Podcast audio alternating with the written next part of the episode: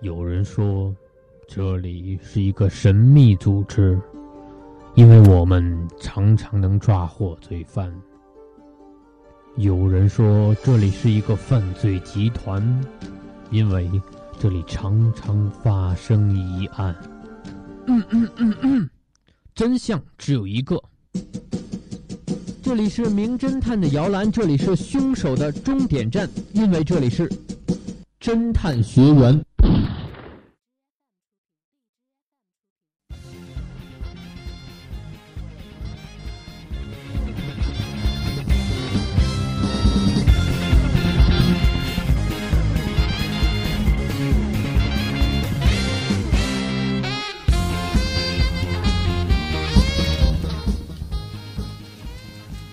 Hello，各位听众，欢迎收听 FM 九十五点二浙江师范大学校园之声。北京时间十九点三十分，欢迎相约侦探学员，我是探长喜林。好的，那在节目的一开始，还是先介绍一下我们江林的两位学员。大家好，我是资深学员不满。大家好，我是萌新学员比比。你要不要脸？要。好的，那一位资深啊老司机，还有一位萌新。呃，其实，在这个星期五的晚上啊，还是比较有意思的，因为明天就是十月一号国庆了啊，不知道两位学员会不会因为明天就放假了，今天就放松警惕了呢？那是不可能的，不会。其实你你知道吗？其实今天的这个案子啊，还是非常非常有意思的。当你们听到的时候，你们可能会一脸懵叉。嗯哼。然后我还是因为太长了，还是怎样？不，这个。我先给你卖一个关子啊，还有各位听众朋友们，今天的案子会非常非常的有意思，嗯嗯，那我很期待。好的，那请你们认真的听这个案子。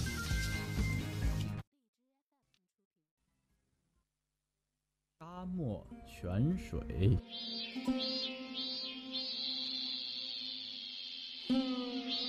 佐佐警长为追踪一名通缉犯，在沙漠中失去方向。汽车也陷入黄沙，不能动弹。高挂的太阳几乎快要把它烤干。这时，一个土著人从远方向他走来。土著人身后是一股清澈的泉水。不过，沙漠的泉水可能是饮用水，也可能是剧毒的水。只有土著人才知道。土著人有的只说真话，有的只说假话。而且这些土著人能听懂佐佐说的话，但佐佐却听不懂他们说的话。佐佐思索了一下，对着走来的土著人说：“今天太阳真厉害呀！”土著人微笑着回答：“啊不，is a goose。”佐佐焦急地问：“is a goose？” 土著人又微笑着重复了刚才的话。就在土著人说完话后，佐佐警长已经判断出来泉水是否能喝了。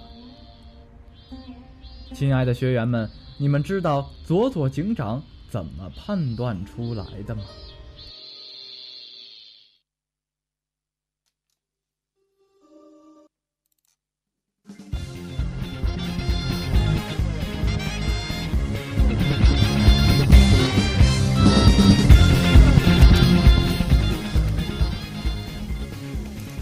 好的，那第一个案子听完了，两位学员果然不负众望啊，一脸懵叉啊。然后我也很期待。其实我想问你们，呃，你们有学过土著语吗？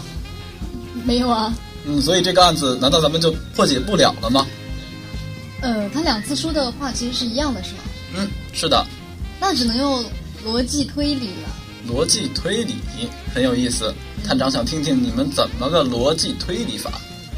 嗯，他两遍说的话是一样的嘛？然后他说，呃，土著人要么只说真话，要么只说假话。嗯，那我们可以假设这个土著人他是讲真话的。嗯，那如果他是真话的话，也就是说明，呃，今天的太阳真毒啊，对，是毒。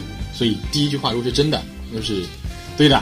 那如果他说第二句话是，这水能不能喝？那就是能喝。但我也不知道他说的是不是能喝的意思。嗯，那刚才提到了，嗯。嘉炳说：“太阳今天太阳真厉害啊！然后嘉炳说，啊，嘉炳认为这个土著人说是的，今天太阳真毒。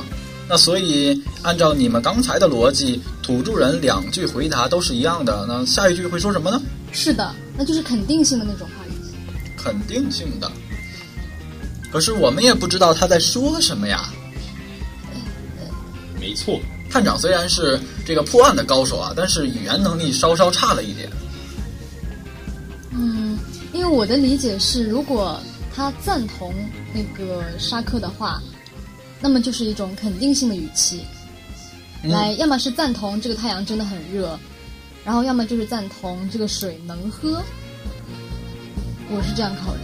但是他前面两句话是一样的，嗯。就是他回答，比如说我问你，呃，我说今天的太阳真是很毒辣呀，你说对，嗯。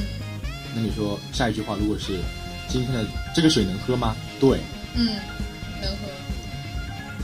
那不就是很违和吗？很，违和吗？其实，呃，刚才温婉还是说到了一点，这个案子需要去，呃，用什么方式来解决它？因为它不是普通的案子，它没有，它有人物，它并没有杀人动机，也没有杀人手法。，对，嗯，要分类它只是讨论。对，它只是一个简单的什么问题？刚才你们说的什么问题？逻辑推理，嗯，逻辑推理。不知道你们有没有学呃有没有学过数学，或者是理科生？当然学过啊。嗯，上一次其实温婉 温婉探员啊，他就挺打脸的。上一次就没有猜有，好吧？啊，明呃这个回到原文啊，刚才说到了，呃，你们可能觉得假设他说的是真的，假设他是是假的，两种假设，对吧？其实你们有一点嗯太过复杂了。哦，有一个既定前既定的前提就是说今天确实很热。啊，并不是这样。嗯嗯，怎么说呢？这样吧，呃，要是你们学过数学，其实还是非常简单的啊。比如说，呃，举个例子，今天，嗯，比如说我说今天我吃过饭了，嗯啊，然后这个是真命题，嗯，嗯然后我说它是真命题，然后今天呢，呃，我借了别人一百块钱，我用同样的方法认为它是真命题，嗯，那它就是真命题，对啊，嗯。那就是我说的那个肯定性的意思。对，然后并且在这个案子当中是有一个限定条件的，虽然限定条件并不是当时的太阳，而是说土著人只说真话或者只说假话。所以说它两个那个肯定性，如果前面是肯定性的话，后面也是肯定性的，也是真的，就嗯，所以这个线路就可以比较确定。那不就是说，呃，今天太阳很辣，对，很辣，后面那个能喝吗？能喝这是他真的，嗯，那如果它是假话的呢？就是意思是那就是不能啦。这两个都不能。对，所以两个都不能，所以它的前提条件就是，呃，今天的太阳厉不厉害，它是一个真命题，不管是怎么去否定它或者是肯定它，后面的条件跟前面是一样的。嗯嗯，这个逻辑能过来吗？就是我感觉我像一个老师一样，但是确实啊，探长是是需要这样帮助你们的，因为在各种案件中，逻辑推理很重要啊，尤其是这边是有一位狼人自刀高手在的，对，咱们有乱乱东西插入，但是这个逻 逻辑思维真的很重要，不管是呃平常生活当中，还是像这些比较专业性的问题，嗯，啊、那你们所以说在整个环境中，嗯、第一句话，所以就是呃，太阳毒不毒是真命题，就是如果它太阳是毒，这是一个真的命题。嗯嗯那如果后面那一句话是这个泉水能喝，说明它也是真命题。嗯但如果他说的是太阳不毒，这是个假命题。嗯那如果他说呃水不能喝，也是个假命题。对所以如果它是假命题的话，它反过来真命就是这水能喝，所以最后的答案是这个水能喝。好的，那这个案子，嗯，其实给两位带来的就是一个呃逻辑方面的一个练习，嗯，因为呃一开始这个案子本身是想设的稍微难一点，难倒难倒你们。如果是两个反逻辑，你们可能就想不到了，因为这就是一个呃一个反逻辑，嗯。啊，所以就是呃靠着这种逻辑的思辨能力吧，啊，然后给你们带到这样的一个平台，嗯。嗯，呃，当初在开始的时候，探长说给你们一个惊喜，就会给你们一个惊喜，并且你们学到了一一个土著语，这个真的是呃非常非常艰难的找到了土著语的原文吧。嗯嗯，好的，那第一个案子就这样结束了啊！希望各位听众啊，或者是呃这些猜出来或者没猜出来的啊，有些人可能学过数学，一下子就猜出来了啊。其实为什么要用这种迷之尴尬的笑容啊掩盖自己其实是 呃不懂的理科生呢？并没有啊。好吧，我是文科。嗯，那第一个案子就这样告破了，让我们进入第二个案子。好的。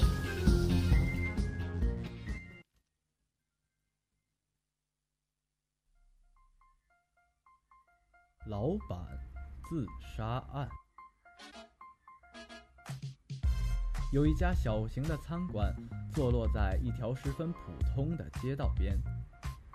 餐馆装修的十分温馨别致，墙壁刷成淡淡的暖黄色，而每隔一定距离就会悬挂着一幅风景画。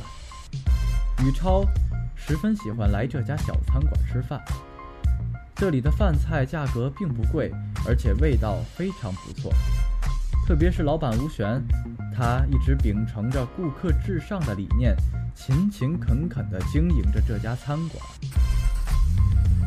一天，宇超像平时一样准备去这家小餐馆吃饭，还没走到餐馆门口，宇超突然听见一阵枪响，他心里陡然一沉。感觉发生了什么事情，于是立刻向餐馆跑去。进来一看，发现餐馆的老板吴璇倒在地上，太阳穴有一颗弹孔，脸颊边还有血液，手上正拿着那把开火的手枪。宇超伸手一探，发现他已经停止了呼吸，身体冰凉。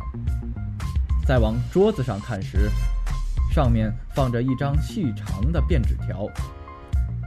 这时，附近的警察局也派来了警察，他们迅速封锁了现场，隔离了一些无关人员。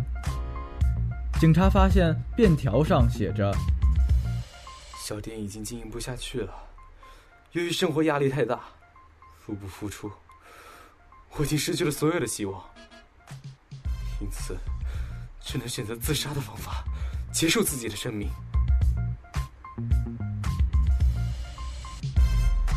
经过核对，便条纸上的字迹和吴璇的字迹基本吻合。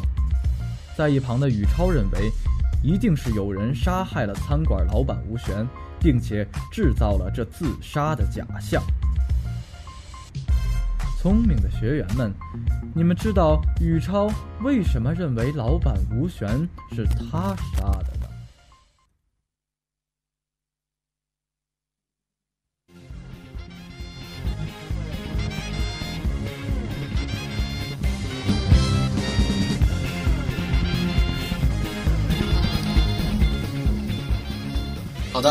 听完了第二个迷之尴尬 BGM 的案子啊，啊，咱们不要被这个背景所带过去，呃，背景音乐所带过去，还是回到案子本身。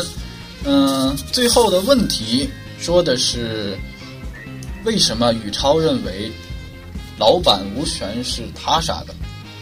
就是让我们去分析这里还有没有别的疑点，是吗？嗯，对。嗯，我觉得从一个心理的角度来分析的话，嗯，这个店的装潢它非常的温馨，嗯，然后包括在每张桌子之间都隔着一个风景画，嗯，所以说明这个老板他是一个比较乐观的，然后比较爱生活的一个人，嗯，而且他经营这家店也是勤勤恳恳，然后顾客至上的。那么为什么会突然自杀呢？对啊，为什么会突然自杀？或者说，他为什么？选择在这个时候啊，这个样子去自杀呢？嗯，刚才温婉讲的是，呃，比较心理方面的啊。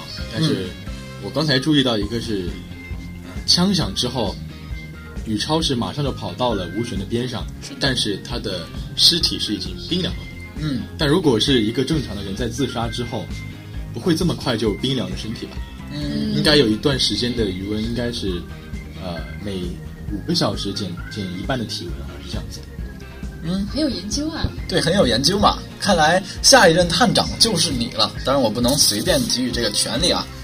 嗯，那刚才也是两位学员阐述了一下自己的观点。嗯，一个是从心理，一个是从现实上。啊，那你们需要去考虑全方位的啊。这个案子并不是靠呃一点就可以侦破，说他是嗯假的，或者说他是真的自杀，还是要综合去考虑一下。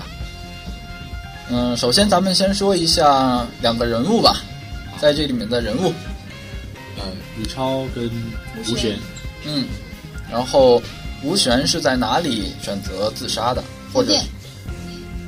他自己的饭馆里说，他自己的饭馆里，然后呃，当时的死亡现场是什么样子？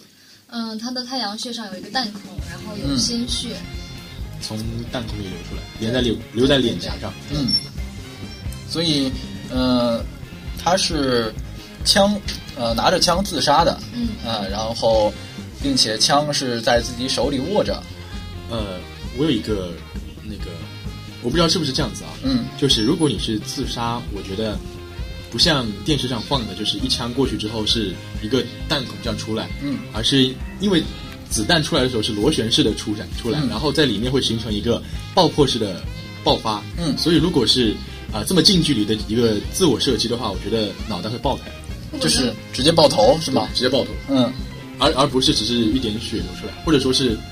也不应该会有血流出来，因为他那个时候血已经干了，而且应该就是直接烧焦。呃，直接烧焦在里面一个空间，嗯就是脑子里一个大洞。对，对，就这样。因为子弹在射击的时候会对物体产生一个空腔，嗯嗯，然后好的，这个是第一个疑点啊，然后继续，呃，他是在自己的饭馆里，然后被杀掉了啊，他死亡了，躺在那里，然后周围有什么异状没有，或者留下了什么线索？他当时是说，好像在桌子上发现了什么，一张纸条，嗯。他的遗书。对，说是，呃，饭馆经营不下去，然后入不敷出，然后就活不下去。活。不下去，没有希望了，嗯。就自杀了，嗯是这个意思。嗯，然后经鉴不是经鉴定，他的字迹也是基本吻合他自己的笔记。嗯，所以当读到这个纸条的时候，会有一点点的疑惑，会有一点点的疑惑。他说，小店已经经营不下去了，生活压力太大，然后入不敷出。但其实从上文的那个经营的那个店铺来看的话，他的状态不太对。不像是说入不敷出的样子。嗯，可是又说了，纸条和字迹，呃，和老板的字迹是基本吻合的，所以这个纸条它的呃可信度，也也算是高比高比较高。纸条的可信度是很高的吗？嗯，也有可能是模仿自己，但是我们不能证明它。其实这个案子本身主要是有一个前提在的，啊，它的前提就是他呃温婉所提到的一开始的环境，嗯，嗯，如果说环境是刚才所说的真命题，嗯，啊，温婉立刻坐起来，因为他倒在了那里，嗯，如果说这个环境是无法掩饰、无法伪造的，那么他后面所说的入不敷出，这个现实是真的吗？是假的，嗯，嗯，然后，然后呢？然后就说明有疑点了喽。嗯，那这个纸条是谁写的呢？杀他的人呢？所以还是证明出了他是被他杀的，对不是自杀的。对，嗯、那所以从我这个心理的角度来说，还是对的，嗯，你那个只能当做佐证。好吧？所以嘉宾满脸疑惑，瞬间就恍然大悟了。没有没有没有没有就是很奇怪，为什么字迹是吻合的，但是无法就是断定他是他，就断定的是他杀。嗯，好的，那在这里我要给你们补充一个小知识啊，最后的一分钟。嗯、其实，在你们有没有写东西，或者说人在生下来一定会记录一些东西，对吧？啊，会有自己的日记，甚至是卷子，或者或者是以前老师批改的东西。只要你有这些字迹在，然后我就可以把你的字迹拼在一起，用最原始的方法。你知道纸是怎么造出来的吗？啊，树脂这样的。糊，对，所以只要其实把这些啊含有字的这些糊拼在一起就好了。它它只要这个纸条只要泡在水里，用火一烤泡在水里，它就会化掉。你就会发现它是一块儿一块儿的。其实它并不是，呃，这个死者或者自己亲手写对，呃，或者所属者他自己亲手写的，啊，只是别人拼出来的。那也可以是自己模仿嘛，自己模仿。你觉得自字己模仿。自己模仿嗯啊、这个其实是很难做到的。这个是一个非常非常关键的证据，就是你是不可能模仿任何人的字迹，就算你拿左手写，警察照样可以抓到你。真的吗？嗯，可能你太低估这个警察的勘探能力了啊！嗯现在的科技已经可以达到这种水平，嗯包括说后面呃有一些弹道，嗯就是比如说你杀了一个人，然后这个弹道从哪把手枪里算出来都可以知道。嗯嗯嗯有六把手枪，只有一个手枪开了枪，然后之后你算这个弹道，只有这个枪可以符合这个弹道规律。就要用一种原始的方法。对，就像这样就了无痕迹每。片树叶都不会有相同的叶脉脉，，嗯，对，就是这个意思。好的，好的，那今天充满有趣并且还充满知识的一个呃侦探学员到这里就要结束了啊。那也是祝明天呃要回家或者要出去玩的小伙伴们啊，各位听众们可以过得愉快，玩得开心。也要祝祖国母亲生日快乐。国庆快乐！嗯，好的，那今天的侦探学员到这里就要跟大家说再见了。我是探长喜林，我是文玩，我是萌新，什么鬼啊？好。